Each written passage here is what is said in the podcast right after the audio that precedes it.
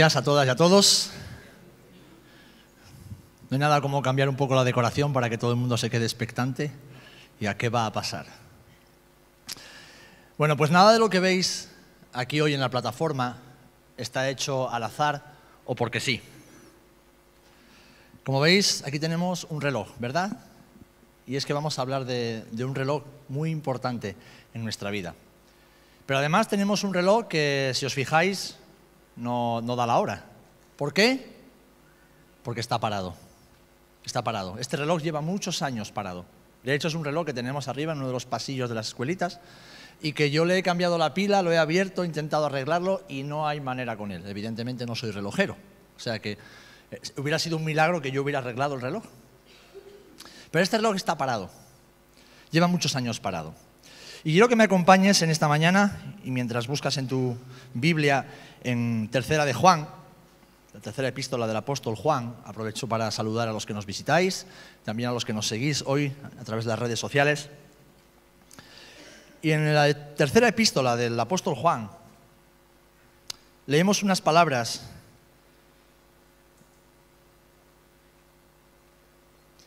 que nos hablan precisamente de un reloj. Dice así el versículo 1 del capítulo 1, solamente hay un capítulo en este libro.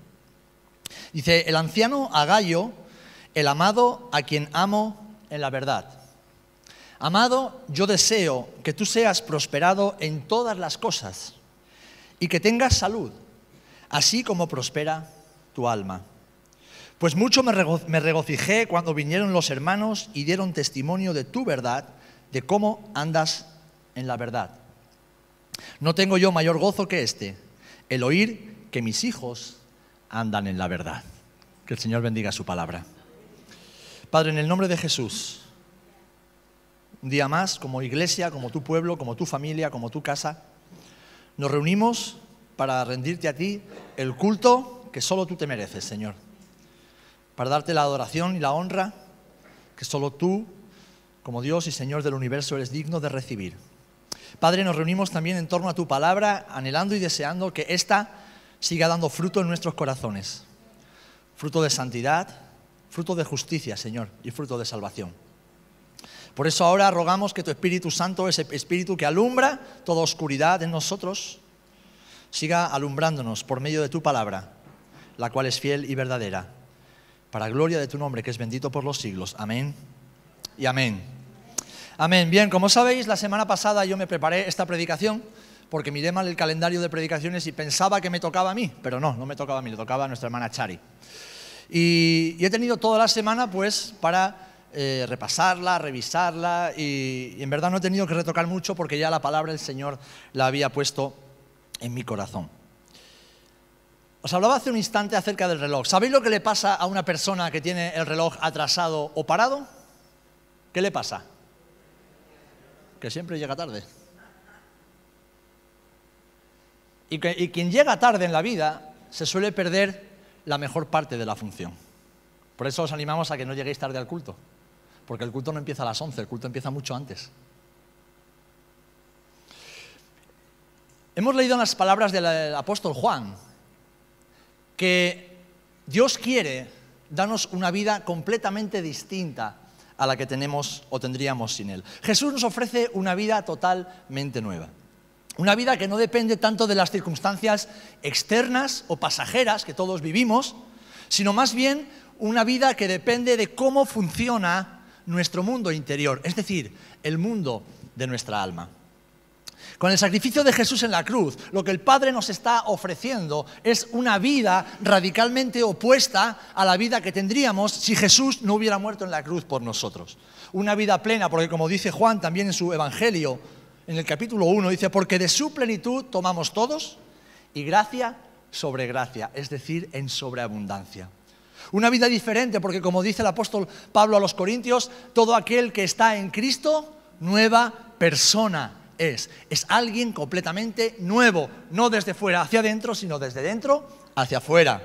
Una vida con identidad y propósito, como nos está hablando el Señor, olvidando ciertamente lo que queda atrás y proyectándonos, extendiéndonos hacia lo que tenemos por delante, al galardón que es estar con Jesús. Una vida de paz en medio del caos en el que este mundo vive.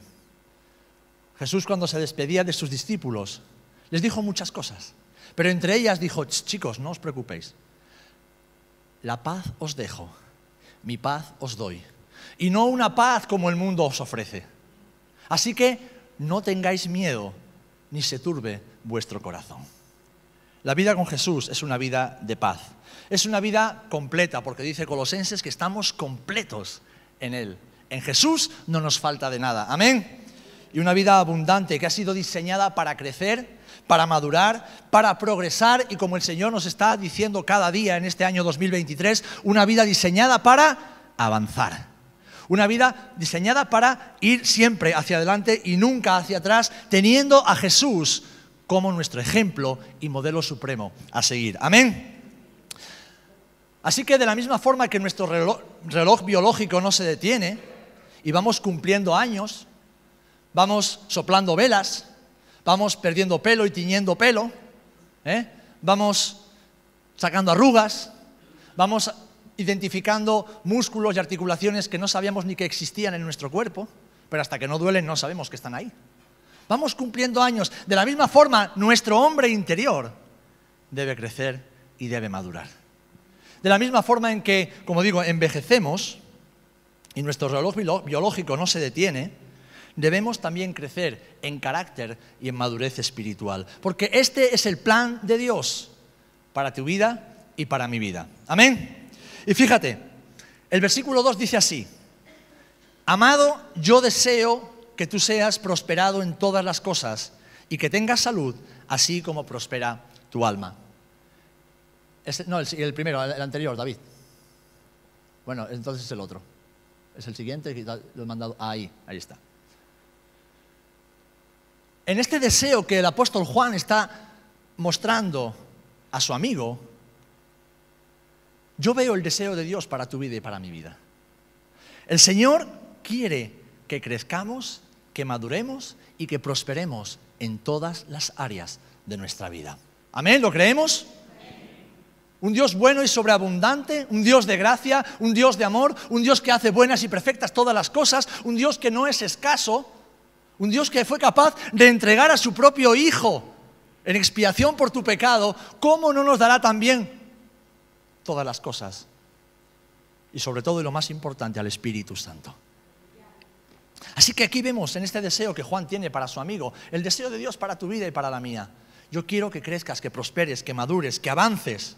Porque así como Dios quiere que fructifiquemos en todas las áreas, en la profesional, en la laboral, sobre todo en la familiar y en la espiritual, Dios quiere también que crezcamos en nuestra alma, que crezcamos en nuestro mundo interior. Dios quiere que crezcamos en ese reloj que todos tenemos dentro.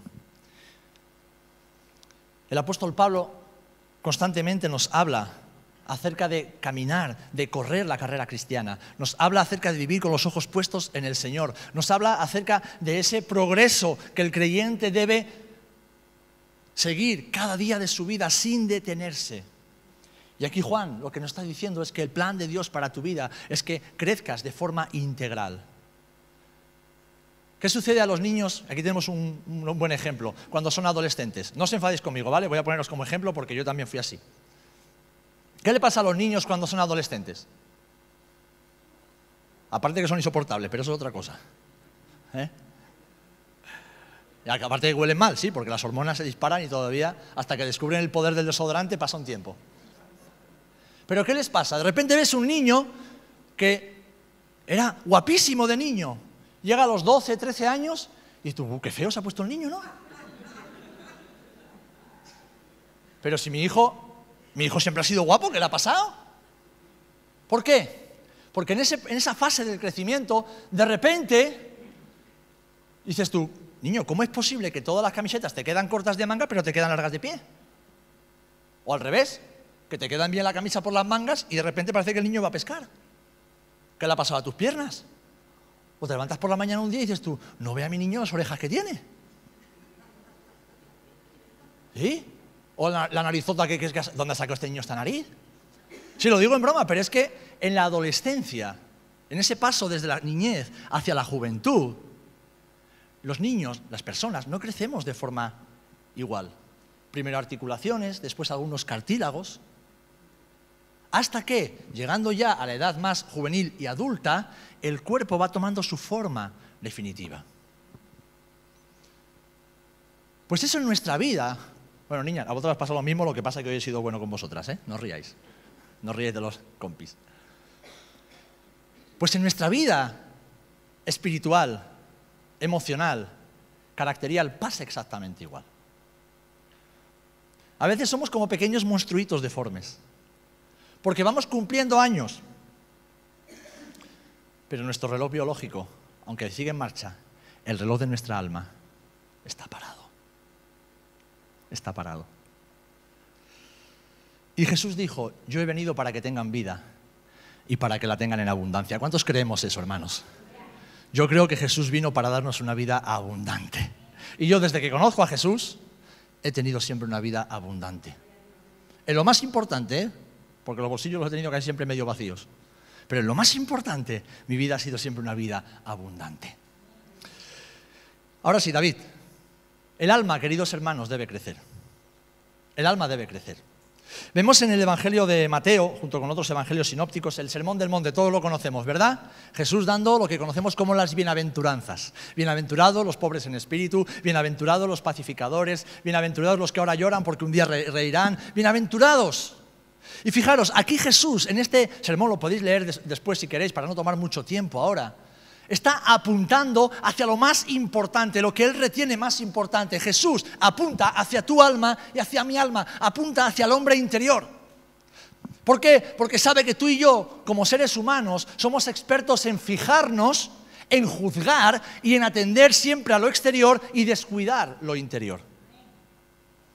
Y eso se llama religiosidad, ¿verdad? Pero Jesús sabe que lo más importante es lo que pasa dentro de nosotros. ¿Por qué? Porque dentro de ti y de mí es donde tienen lugar los acontecimientos más trascendentes. Es más, dentro de ti sucede todo aquello que después se manifiesta en tu vida social y en tu vida diaria. Tú no haces nada externamente que no haya pasado antes dentro de ti.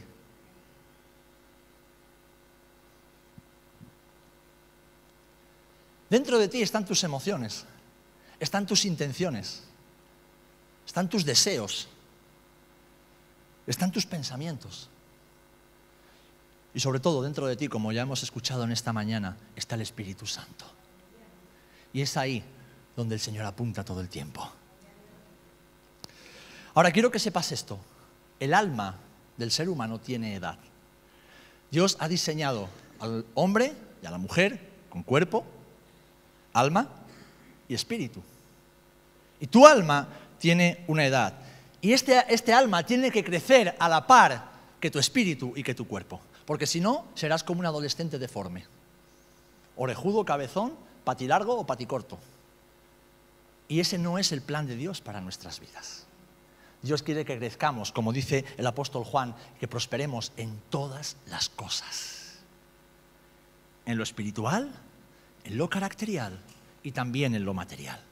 Ese es el orden de Dios. Tristemente, lo que sucede es, como vengo diciendo,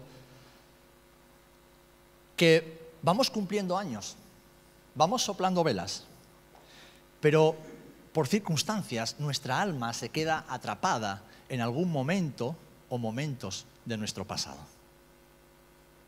Aquí nadie viene sabiéndolo todo. Y aquí nadie viene con una carta en blanco. Venimos y transitamos por la vida y en nuestra vida van pasando cosas. Y debemos aprender a transicionar. Debemos dejar la niñez, dejar la adolescencia, dejar la juventud y entrar en la edad adulta con sus diferentes etapas de forma sana. Es decir, creciendo en cuerpo, en alma y en espíritu. Pero a veces atravesamos las etapas de la vida, podemos acabar una carrera, una formación laboral, formamos una familia, nos desarrollamos profesionalmente y pareciera que todo nos va bien, pero nuestra alma no crece como debería, porque nuestro reloj interior ha dejado de crecer, ha dejado de dar la hora. ¿Recordáis lo que os compartía hace dos semanas acerca de lo engañosos que son los recuerdos? que los recuerdos dicen muchas mentiras, que nunca recordamos el pasado tal y como sucedió. Idealizamos, mitificamos, exageramos, disminuimos o distorsionamos los recuerdos. Pero en nuestra realidad presente creemos que eso sucedió tal y como lo recordamos, cuando nunca, nunca eso es así. Fijaros, alguien dijo, un experto en estos temas, dice, nunca, nunca nada se olvida. Nuestra alma es como una grabadora gigante. Todo lo que hemos dicho, lo que hemos visto, oído y vivido, lo tenemos dentro. Tanto las buenas experiencias como las malas están registradas en nuestro interior. Por tanto, a lo largo de la vida, estas se expresan y muchas veces nos traicionan. Y esto me lleva a un punto que después de analizarlo a la luz de la palabra, me hizo entender algo que yo lo sabía en la teoría, pero no había sido capaz de interiorizarlo. Mirad, ¿cuántos habéis, hablado, habéis escuchado hablar de la parte consciente del ser humano? Seguro que alguna vez habéis, os han hablado, ¿no?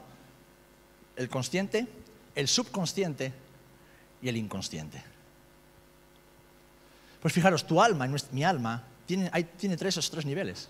Está la parte consciente de nuestra mente, de nuestras emociones, de nuestro interior. Está la parte subconsciente y está la parte inconsciente. Y hasta que no seamos conscientes, es decir, que nos demos cuenta de que esto es así porque Dios lo ha diseñado así, no podremos identificar todo aquello que nos impide avanzar con el Señor. Y fijaros, de esa parte consciente, o de esa parte, o esas tres partes, esos tres niveles, solamente usamos entre el 10 y el 15% de lo consciente. Solamente entre el 10 y el 15% de lo que pensamos o sentimos es consciente. El resto es o subconsciente o inconsciente. En el subconsciente, ¿qué encontramos? Esa parte que está como ahí, ¿eh? sub por debajo, que no se ve, pero está. Encontramos las emociones. Y estas emociones que todos tenemos y sentimos están ligadas a los recuerdos del pasado. Y casi siempre, por no decir siempre, estas emociones van en contra de toda lógica y de toda razón. Por eso recordamos las cosas del pasado y cuando se la contamos a alguien externo que no lo ha vivido, nos dice, hombre, chiquillo, no fue para tanto, pero tú por dentro, ¿cómo que no? Si tú hubieras estado ahí, si tú lo hubieras vivido. Digo, chico, tal y como lo estás contando, no lo veo tan grave. Pero claro, esa persona no lo vive con las emociones, ni no lo vive con esos recuerdos distorsionados que tú y yo sí tenemos ante esa situación. Y luego tenemos la parte del inconsciente.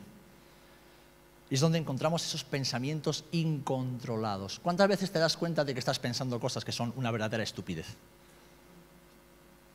¿Cuántas veces? Porque yo constantemente. Estás pensando cosas ilógicas, cosas irreales acerca de ti mismo, acerca de los demás y muchas veces acerca de Dios. Señor, ¿por qué me has abandonado? Menuda majadería. Señor, ¿por qué no me escuchas? Menuda tontería. Pensamos cosas que no son verdad. ¿Por qué? Porque no controlamos esos pensamientos que están ligados a situaciones vividas en el pasado que ya no recordamos. hay muchas cosas de tu infancia que tú no recuerdas ya, ¿verdad? No recuerdas en la parte consciente, pero eso está grabado en tu alma. Y hasta que no venga Jesús y lo sane, eso seguirá condicionando tu vida día tras día. Y eso es lo que mucha gente no quiere entender. Piensan que por orar mucho y leer la Biblia, que es fundamental, es vital, es lo que debemos hacer todos los días, todo el tiempo, ya está. Pero sabes, el Espíritu Santo vino para traer luz en lo más profundo de nuestro ser. No vino solamente para que conociéramos de memoria los versículos y los repitiéramos, porque repetir versículos de memoria no cambia nada si esos versículos nos hacen carne en tu vida. Si esos versículos no llegan hasta lo más profundo de tu ser, separan las emociones del espíritu, traen sanidad y echan fuera toda la podredumbre que llevamos dentro. ¿Sabéis? Por esta parte subconsciente e inconsciente es que muchas veces nosotros, aun siendo creyentes, vivimos y en ocasiones provocamos conflictos que luego no sabemos resolver. ¿Por qué? Porque tienen su origen en experiencias o en traumas que hemos vivido en el pasado y que ni hemos superado porque no hemos identificado y por supuesto no las hemos sanado nuestro reloj del alma se ha quedado detenido o fuera de hora.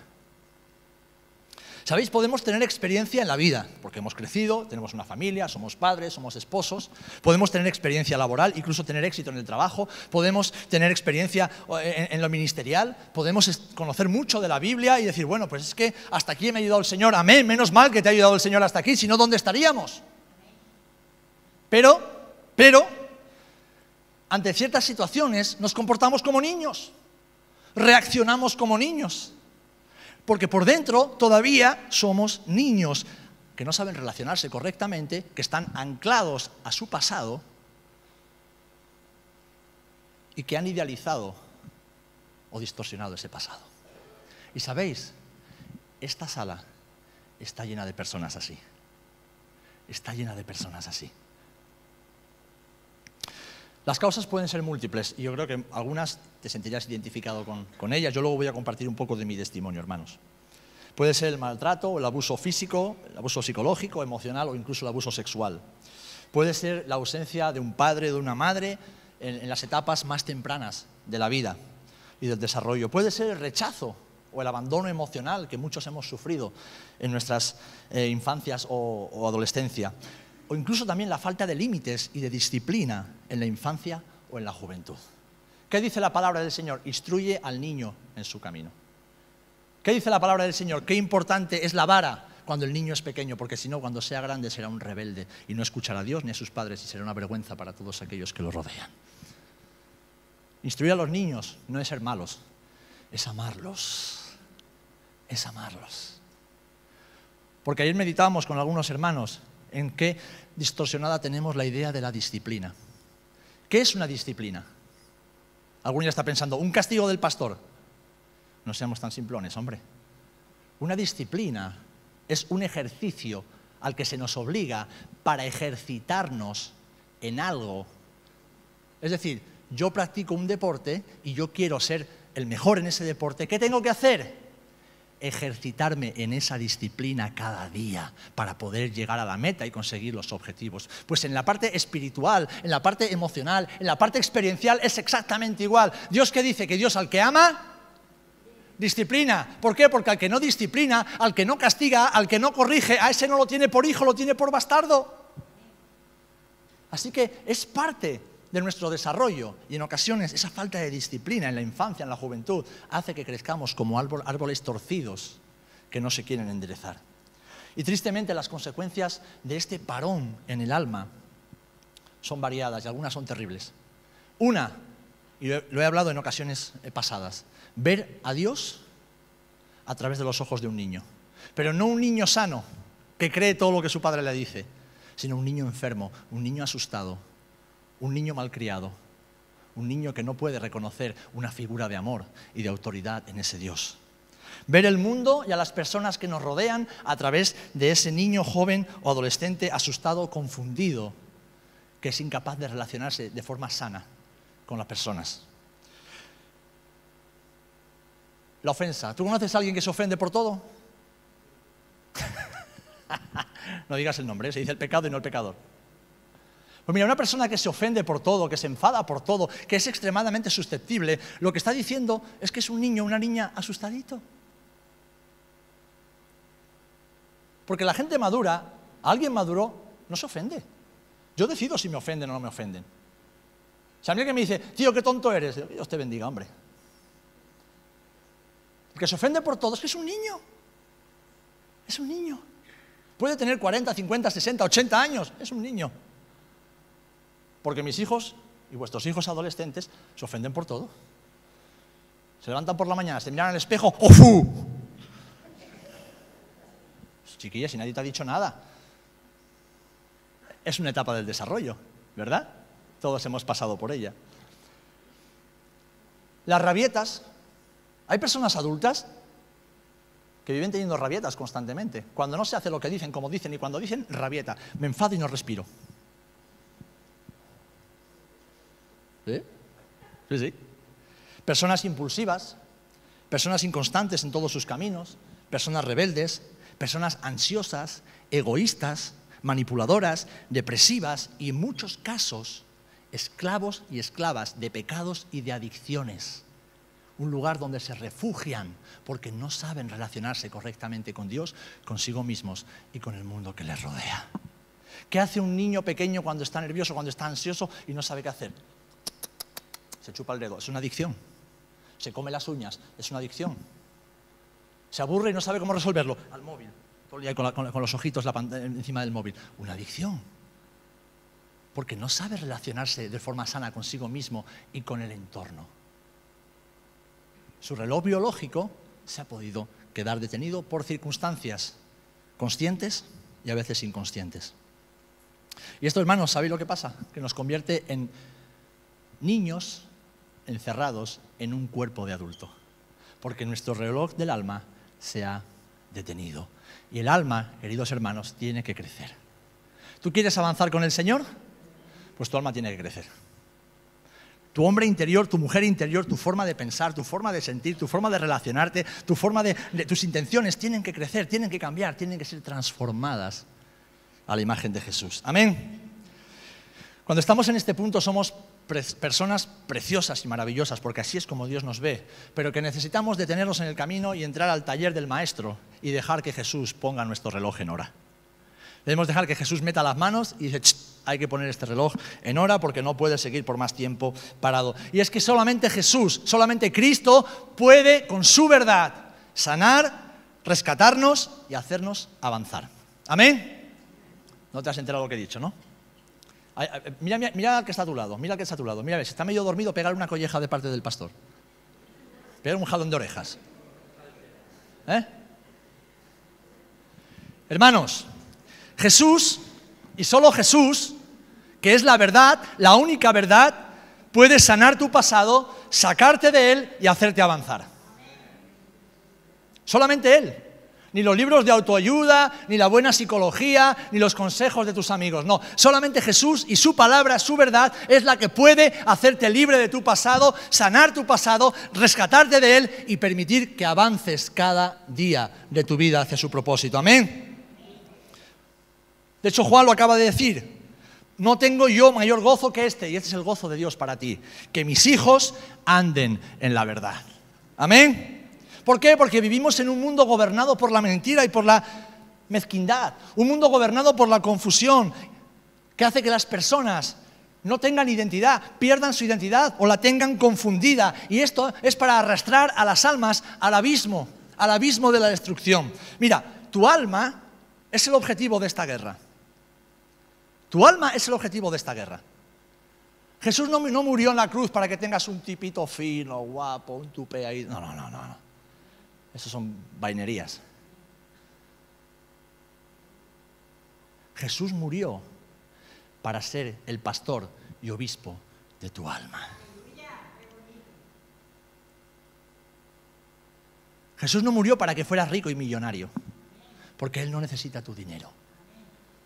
Que Dios te bendice, úsalo para la gloria de Dios, o te empobrecerás.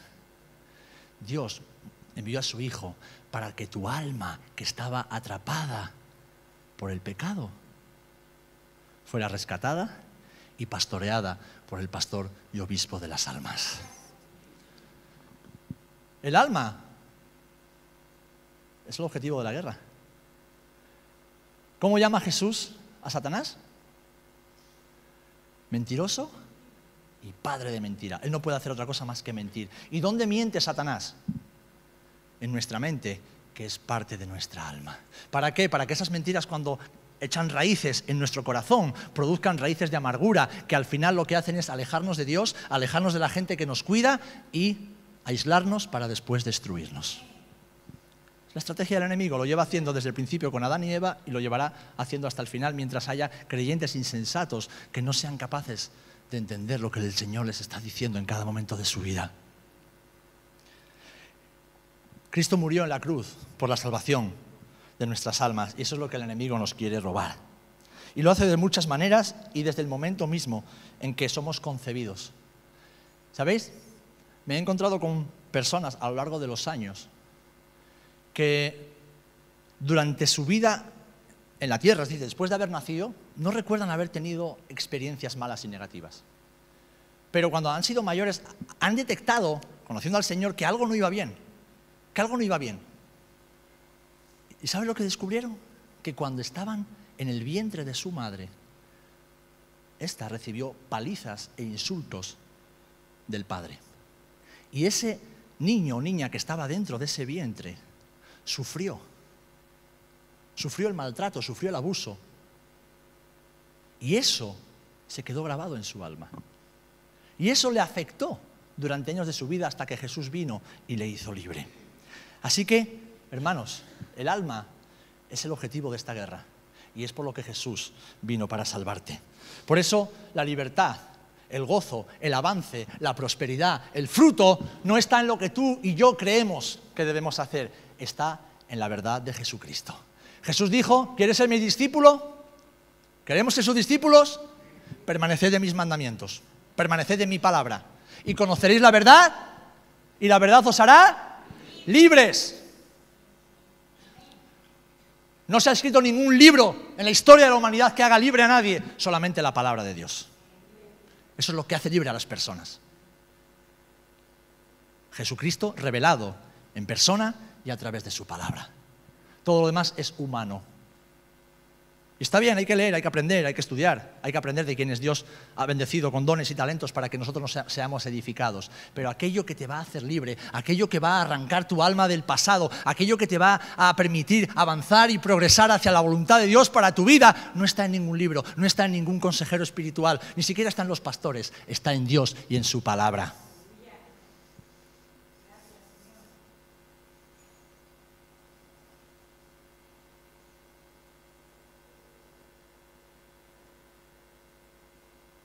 La cuestión está en si queremos que Jesús meta la mano ahí o queremos seguir siendo esos niños. A ti nadie te va a obligar, a mí nadie me ha obligado. Lo que yo sí decidí en un momento hace muchos años es que yo quería ser libre. Es que el Evangelio de Jesús no podía ser venir el domingo al culto y luego hacer una vida completamente miserable fuera de estas paredes. El Evangelio de Jesús tenía que ser algo mucho más poderoso. Libre de esas mentiras que nos esclavizan y libres para alcanzar las buenas y abundantes promesas de Dios para nuestra vida, porque sabes, Dios se glorifica cuando sus promesas se cumplen en tu vida. El Señor le encanta verte caminar en libertad. Y alguien dirá, bueno, ¿y cómo la cruz puede afectar a mi vida en ese sentido? Mira, si lees Isaías 53, vas a poder encontrar muchas cosas que Dios hizo por medio de Jesús en la cruz.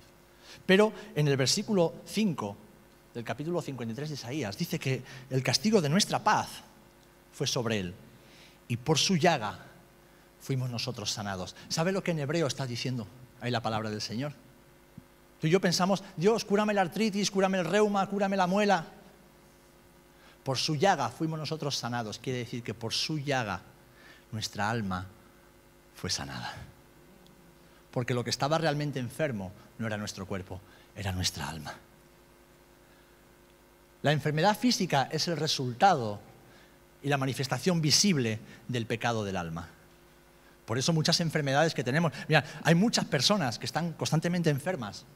Unas porque pecan y no lo confiesan a Dios, y dos porque su alma está enferma y la enfermedad del alma produce enfermedades en el cuerpo.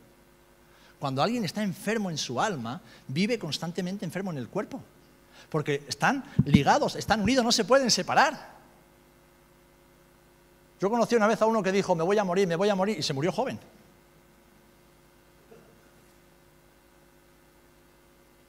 ¿Os recuerdan ese que iba a los amigos dicen, oye, que vengo del médico?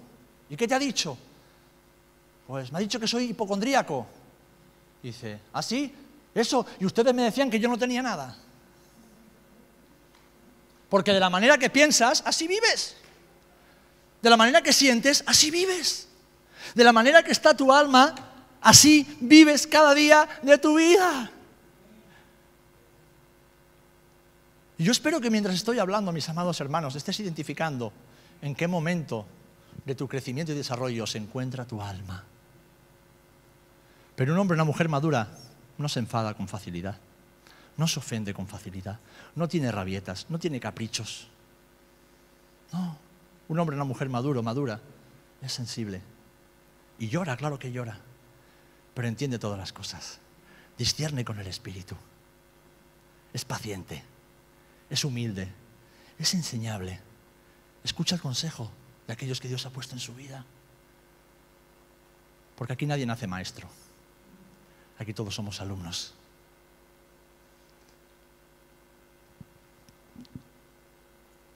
El plan y el diseño de Dios para nuestra vida, queridos hermanos, que encontramos en la, epístola de Juan, es que podamos ser como Jesús, que crezcamos en estatura y en gracia para con Dios y con los hombres. Jesús no es el varón perfecto que tú y yo debemos imitar y seguir cada día. Amén. Pues dice la Biblia que él crecía en estatura y en gracia para con Dios y para con los hombres. Así que Él es nuestro modelo a seguir. Él es nuestro modelo a seguir. Jesús es tu modelo a seguir. Así que debes crecer en estatura, es decir, físicamente y en gracia, caracterialmente. Porque lo que hace el Espíritu Santo eso lo hace Él. Amén. Ahora quiero terminar con mi testimonio. Algunos lo conoceréis, otros no. Así que, David, puedes poner la última, por favor. Y no te he hablado de nada que no haya vivido y experimentado. Y yo quiero decirte que durante mucho tiempo mi reloj estuvo parado. Estuvo detenido no en uno, sino en varios momentos de mi pasado. Y aun siendo creyente, viví arrastrando las consecuencias. Hasta que vino el Espíritu Santo, trajo luz, trajo verdad, trajo sanidad y vino el progreso y el fruto. Porque sabéis todos, en mayor o menor medida hemos tenido nuestro reloj parado. Y yo he experimentado lo que significa no poder avanzar. Y yo era un chico que leía la Biblia, todos los días la estudiaba, me apuntaba a un montón de cursos de teología, me apuntaba todo lo que mi pastor decía cuando predicaba los domingos, iba a los estudios bíblicos, aunque era el único joven, pero yo iba a los estudios bíblicos, yo oraba y estaba en grupos de oración, pero no avanzaba, no avanzaba. Intentaba que todo el mundo me quisiera. Una cosa es lo que sentimos y otra cosa es lo que pasa de verdad. Por eso lo que estoy predicando y compartiendo en esta mañana. Debemos aprender a ver a Dios, a vernos a nosotros mismos y a los demás a la luz de la palabra y no de nuestras emociones, sentimientos, ni siquiera de nuestras experiencias pasadas. Fijaros, yo por mi falta de identidad mendigué el cariño y la aceptación durante años. Me sentía indigno, me sentía tonto, me sentía inferior a la mayoría de las personas que vivían a mi alrededor. Y por falta de identidad, acabé refugiado en la pornografía durante años. Acabé bebiendo de lunes a domingo y llegando a casa borracho, medio borracho, de lunes a domingo. No sé cómo lo hice porque mis padres ni se enteraban. Y ya había conocido a Dios. Ya me había bautizado. Ya conocía la Biblia y la palabra. Estaba creciendo, era un chico sano, no tenía enfermedades. Era un chico que tenía éxito en mis estudios, éxito en el deporte, éxito en mis relaciones sociales, o lo que yo creía que era tener éxito. Tenía mi trabajo, ganaba dinero, no necesitaba que nadie me diera nada. Pero, ¿sabéis? Iba cumpliendo metas, iba cumpliendo años, no me faltaba nada de lo material, pero mi alma no prosperaba. Mi reloj se había detenido. Se había detenido en algunos momentos del pasado y mi alma estaba anclada en esos momentos. ¿Hasta qué? Hasta que llegó Jesús. Hasta que llegó Jesús. ¿Y sabéis lo, único que Jesús hizo? Lo único que Jesús hizo fue decirme la verdad. Una verdad que me dolió, que me dolió muchísimo. Una verdad que en momentos no quise escuchar y no quise soportar porque iba en contra de lo que yo pensaba y había creído casi toda mi vida. Pero una verdad que cuando decidí abrazarla, aceptarla y hacerla mía, porque por la fe sabía que era lo único que podía hacerme libre, una verdad que me hizo libre, queridos hermanos. Una verdad que yo conocía en mi intelecto. Una verdad que yo conocía aquí, que conocía de boquilla, pero no era una verdad experiencial no era una verdad que se había arraigado en mi alma y en lo más profundo de mi ser. No, no, no. Conocía muchísimos versículos de la palabra, conocía lo que Jesús decía de mí, pero lo conocía aquí, no lo conocía en mi alma. No lo conocía en mi alma. Era una verdad intelectual y racional, pero no era una verdad espiritual en mi ser. Alguien podrá decir, bueno, pastor, pero tú no sabes lo que yo he pasado. Bueno, no lo sé. Yo solo sé que durante años tuve que arrastrar el haber sido abusado sexualmente en el colegio. Desde los 3 a los 5 años yo fui abusado sexualmente en el colegio por compañeros, mayores que yo. Y luego empecé la primaria y como cambiábamos mucho de casa, pues siempre era el último en llegar al colegio. Y cuando llega el último, ¿qué es? El tonto el pueblo. O leña el mono, que es de goma. Eso se trasladó también a la secundaria. Ahora la llaman bullying. En aquellos años era búscate la vida, compañero. Tristemente, mi relación con mi padre hasta los 20 años no, no fue como debía ser. Por su parte y por la mía, ¿eh? ambos tuvimos parte de responsabilidad. Pero todo eso, todo eso, hizo que mi alma estuviera detenida en momentos del pasado. Entonces la verdad de Dios no penetraba dentro de mí. La verdad de Dios no era capaz de penetrar dentro de mí hasta que yo no le di permiso al Señor. Como bien decía antes Loide, sí, yo era templo del Espíritu Santo, pero mi templo estaba lleno de ladrones que robaban la bendición de Dios. Hasta que entendí, y sabéis, a mí nadie me dijo que yo había sido abusado sexualmente, porque en mi parte consciente yo lo había olvidado. Mi, mi propio cerebro, para protegerse, lo olvidó. Hasta que un día delante del Señor digo, Señor, algo no funciona, algo no está bien, yo sé la teoría, pero en la práctica algo no funciona. Y de repente el Espíritu Santo empieza a darme imágenes y momentos. Me traslada a un lugar que yo conocía pero había olvidado, me pone caras de personas y situaciones, hasta que de repente me vi siendo abusado sexualmente por otros niños. ¿Y sabe lo que dije, Señor? ¿y ahora qué hago con esto? porque yo no me acordaba. Aunque yo supe dentro de mí que eso era verdad, supe que había pasado. ¿Qué hago con esto? ¿Sabes lo que Jesús me dijo? Serafín, lo primero que tienes que saber es que aunque yo permití eso, yo estaba allí contigo. Vale, Señor, ¿y ahora qué? Porque recordarlo me duele. Y el Señor me dijo, perdona a los que te han dañado como yo te perdoné a ti.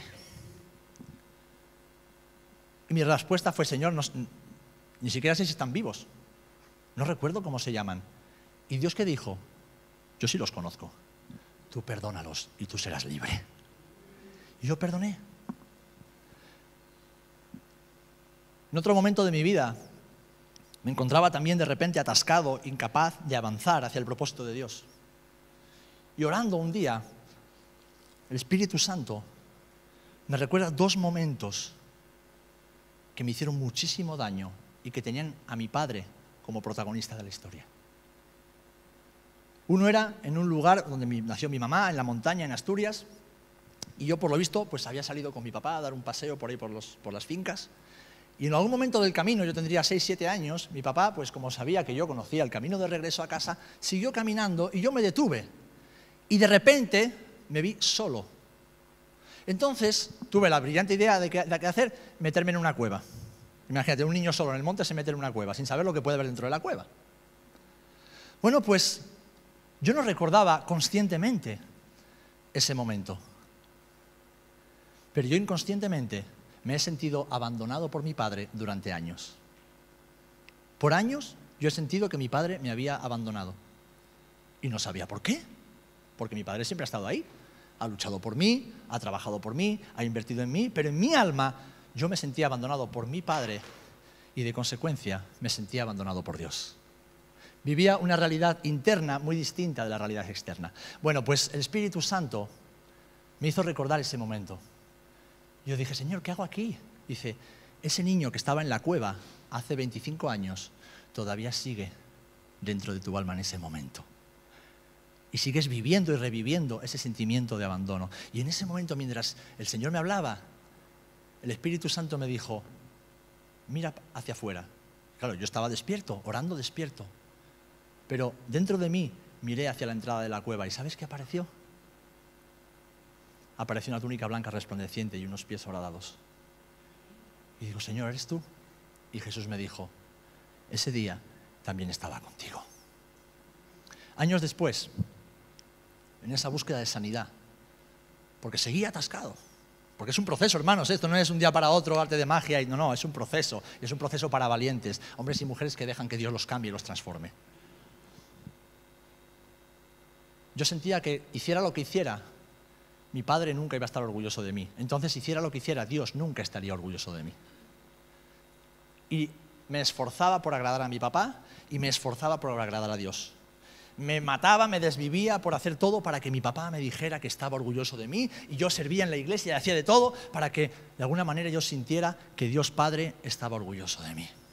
Y un día orando, digo, Señor, algo no va bien, algo no va bien, estoy atascado, otra vez estoy atascado en mi vida. Y orando el Espíritu Santo me revela. Fijaros qué curioso. Situación, ¿os acordáis de esas, esas salas de recreativos que había antiguamente, que ibas con 25 pesetas y jugabas al Tetris, al Street Fighter y todas estas cosas. ¿Vale? Pues me recuerda estando en uno de esos lugares y yo jugando una maquinita y de repente venía un niño mayor, más mayor que yo, más fuerte que yo, empujarme y quedarse con mi partida.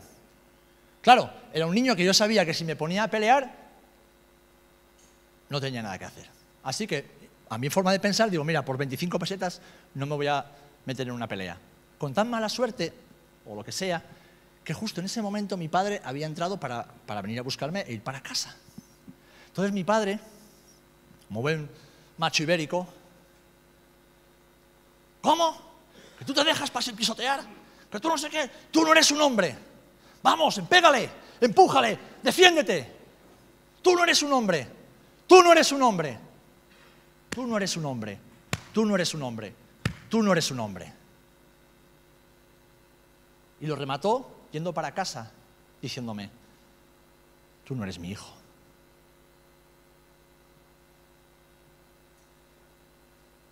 ¿Sabes lo que significa eso en el alma de un niño de nueve años? Que tu padre te diga, tú no eres mi hijo, tú no eres un hombre. No sé si tú lo has vivido, pero es una de las experiencias más terribles que un ser humano puede vivir. Y eso se quedó ahí.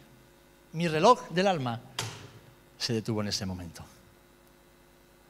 Hasta que Jesús vino y dijo, basta, basta. Entonces yo llorando como un niño pequeño, diciendo, Señor, Señor, ¿por qué mi padre no me quiere? ¿Por qué mi padre no está orgulloso de mí? ¿Por qué tú no me quieres? ¿Por qué tú no estás orgulloso de mí? ¿Por qué haga lo que haga? Nunca es suficiente para que tú me quieras. Esa era mi oración con 21 años. Con 21 años. El Señor me hizo ver de nuevo la puerta de esa sala de recreativos y me decía el Espíritu Santo, mira, mira la puerta. Y yo miraba la puerta y veía a mi padre chillándome, a mi padre gritándome, a mi padre humillándome, porque no estábamos solos, ¿eh? Había muchos niños, amigos míos, escuchando a mi padre decirme, tú no eres un hombre. Y de repente el Señor me decía, mira, mira hacia la puerta. Y yo digo, Señor, pero está mi padre. Y dice, no, mira detrás. ¿Y saben quién apareció detrás de nuevo? Apareció Jesús. Yo pude ver a Jesús. De nuevo un manto resplandeciente. ¿Y saben lo que me dejó el Señor en ese momento? El Espíritu Santo. Me dijo, mira, cuando estabas ahí, Serafín, no estabas solo. Yo estaba contigo. Hiciste lo correcto porque eres un buen chico eres un chico valiente y eres un chico honesto. Y sobre todas las cosas, Serafín, eres un buen hijo. ¿Saben lo que hice yo automáticamente? Creí lo que el Señor me dijo. Y dije, vale, Señor, pero no basta con creer. Ahora hay que hacer. Llamé a mi padre, a mi papá. Y digo, papi, tenemos que hablar. Vale, muy bien. Y le dije cómo me había sentido la mayor parte de mi vida él. Se quedó impactado porque evidentemente mi padre no lo hizo para hacerme daño. Él no lo hizo para, para humillarme, no, no, simplemente fue su forma de reaccionar porque tal vez sintió vergüenza de que su hijo no hubiera hecho las cosas como él pensaba. mi padre se quedó impactado de las consecuencias que tienen las palabras en el alma de un niño. Evidentemente mi padre me pidió perdón. Y lo más importante, yo lo perdoné. Y a partir de ese momento fui un hombre completamente nuevo y libre. Así que mis amados hermanos y hermanas, esos fueron tres momentos donde Dios puso en hora el reloj de mi alma. Y yo quiero que sepas que soy tu pastor y llevo los años suficientes aquí en Rota para identificar que también tú tienes tu reloj fuera de hora. Porque si lo tuvieras en hora, serías una persona muy distinta de lo que eres ahora. Y no quiere decir que sea malo lo que eres, quiere decir que todavía estás atascado. Y el Señor en este año, cuando nos dice avanza, nos está diciendo, avanza, pero de dentro hacia afuera. Avanza en tu hombre interior, avanza en tu alma, avanza allí donde Jesús pone su mirada. Avanza. Avanza recordando que todo lo que Dios te diga te va a unir a Él, te va a unir a tus pastores, te va a unir a la iglesia, que es el cuerpo de Cristo a la que tú perteneces. Avanza recordando que todo aquello que Dios te diga va a estar siempre de acuerdo a su palabra. Y recuerda que todo aquello que Dios te diga muchas veces no te va a gustar, no te va a agradar, porque va en contra de tu carne y de la mía. Pero a ningún paciente le gusta que el médico coja el bisturí, lo raje, le, meta dentro tantos instrumentos. Pero para sacar el cáncer hay que abrir, limpiar y volver a cerrar. Pues así pasa con nuestra alma, queridos hermanos y amigos. Ahora yo puedo hablar de esas experiencias que tuve en el pasado, desde niño, como padre, midiendo cada palabra que yo le digo a mis hijos, midiendo cada gesto que yo le digo a mis hijos, midiendo cada momento que yo paso con mis hijos. Porque la primera imagen que un hijo tiene de Dios sobre la tierra, eres tu padre, eres tu madre. ¿Qué imagen tienen nuestros hijos de Dios cuando estamos con ellos en casa? Cuando estamos en el día a día. Lo que pasa es que a veces somos padres de 30, 40, 50, 60, 70, 80 años. Pero en nuestra alma somos niños pequeñitos, asustados, confundidos y rebeldes. Porque los niños son rebeldes por naturaleza. Así que el desafío que el Espíritu Santo hace en esta mañana, el, desafío que el Señor te hace en esta mañana, es un desafío que si lo aceptas, posiblemente ponga tu vida patas arriba de aquí en adelante, como lo hizo con la mía. Pero sabéis, no me arrepiento de nada de lo que Dios ha hecho en mi vida hasta el día de hoy. de cumple ocho años. ¿Ocho años? No, el día ocho. 48, no, perdón, no, 46.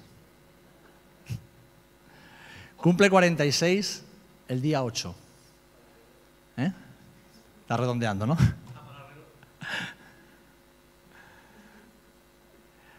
Este año hacemos 18 años de casados y 20 años sirviendo juntos al Señor. ¿Saben? Somos y 10 años en rota. Muchos ¿eh? ¿Saben? Los 18 años que yo llevo con Loy de casado son los 18 años más felices y dichosos de toda mi existencia sobre la tierra. ¿Por qué? Porque antes de casarme con ella, yo ya era un hombre que tenía el reloj puesto en hora.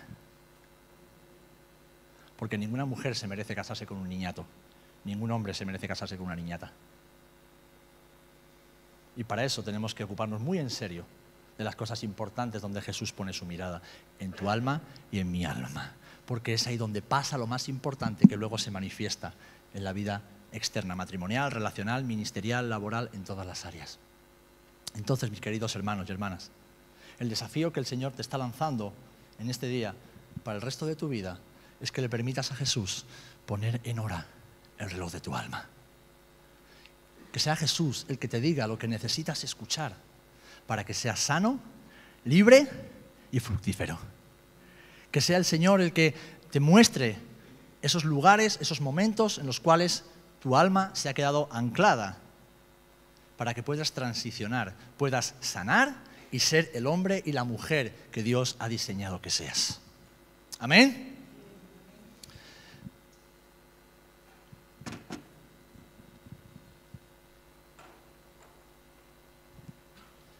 ¿Cuántos de ustedes han visto una maratón? En la tele o aquí en, ¿Han visto alguna vez algún estúpido o estúpida correr una maratón con una mochila cargada de 10 kilos de piedras? ¿No, verdad? Para correr una maratón hay que estar en forma, hay que tener la menor, menor número o cantidad de grasa posible, hay que estar entrenado y sobre todo no tener ningún tipo de peso extra que te va a impedir llegar a la meta. Pues la vida cristiana es una maratón. Yo creo que es tiempo, mis amados hermanos, de que dejemos de caminar con Jesús con una mochila cargada de piedras. Que liberemos nuestras almas, esas almas por las cuales Jesús pagó el precio en la cruz de toda piedra, de toda herida, de todo daño, de todo aquello que nos separa del propósito de Dios. Y no se lo habla un hombre que no sabe de qué habla. Sé muy bien de qué les hablo. ¿Saben por qué tengo un matrimonio extremadamente feliz? No porque los de ellos seamos perfectos, que no lo somos, pero somos libres. Somos libres. Somos libres. En nuestra alma somos libres. Podemos disfrutar de esa libertad y compartir esa libertad. ¿Saben por qué vimos el ministerio con todos sus avatares y los disgustos que a veces da el ministerio, pero lo vimos con alegría y con fruto? Porque somos libres. Porque la obra es del Señor. Porque el capitán es Cristo. Porque Él es el jefe supremo. Y yo sé lo que Dios piensa de su iglesia, sé lo que Dios piensa de mí. Por lo tanto, con libertad y con alegría. ¿Saben por qué disfrutamos de la paternidad con nuestros hijos que son adolescentes? ¿Eh?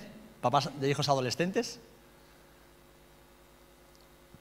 ¿Saben lo que son los adolescentes para los padres?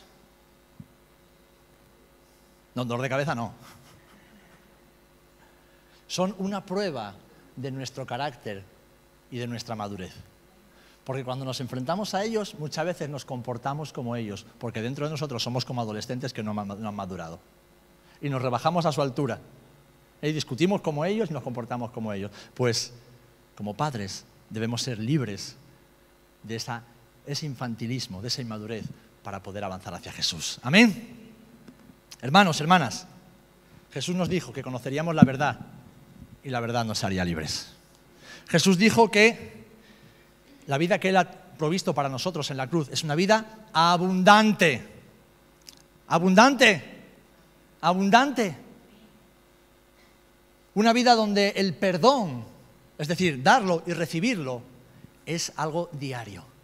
Una vida donde las emociones no controlan nuestras decisiones, donde la verdad de Dios en su palabra es la que guía cada una de nuestras decisiones.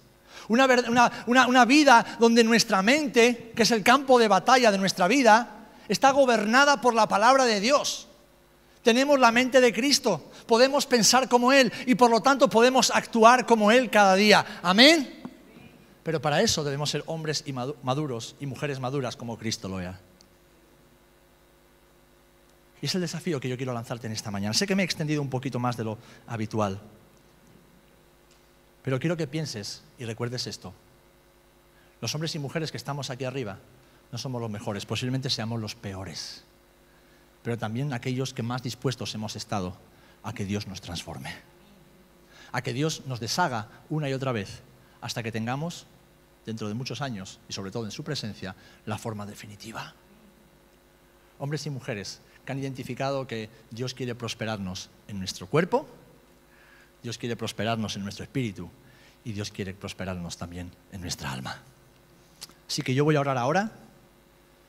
Yo te voy a pedir que, si deseas que yo ore por ti, ahí donde estás en tu silla, levantes tu mano, te pongas de pie como tú quieras, para que el Señor, de verdad, para que el Señor empiece a poner en hora el reloj de tu alma.